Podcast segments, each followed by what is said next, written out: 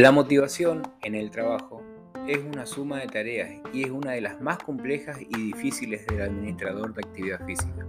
Consiste en crear condiciones o un clima de trabajo tal que los miembros del personal puedan conseguir sus propios objetivos dirigiendo sus esfuerzos hacia la consecución de las metas de la organización. Se trata, pues, de una parte importante del trabajo de dirección y encuadre que incumbe al administrador. Motivar al personal constituye un reto constante. Los deseos, las necesidades y las expectativas de cada uno varían de forma considerable y el trabajo no posee necesariamente el mismo atractivo para todos los individuos. Sin embargo, la motivación es importante porque puede afectar el rendimiento en el trabajo, la satisfacción del empleado e incluso el desarrollo de la persona.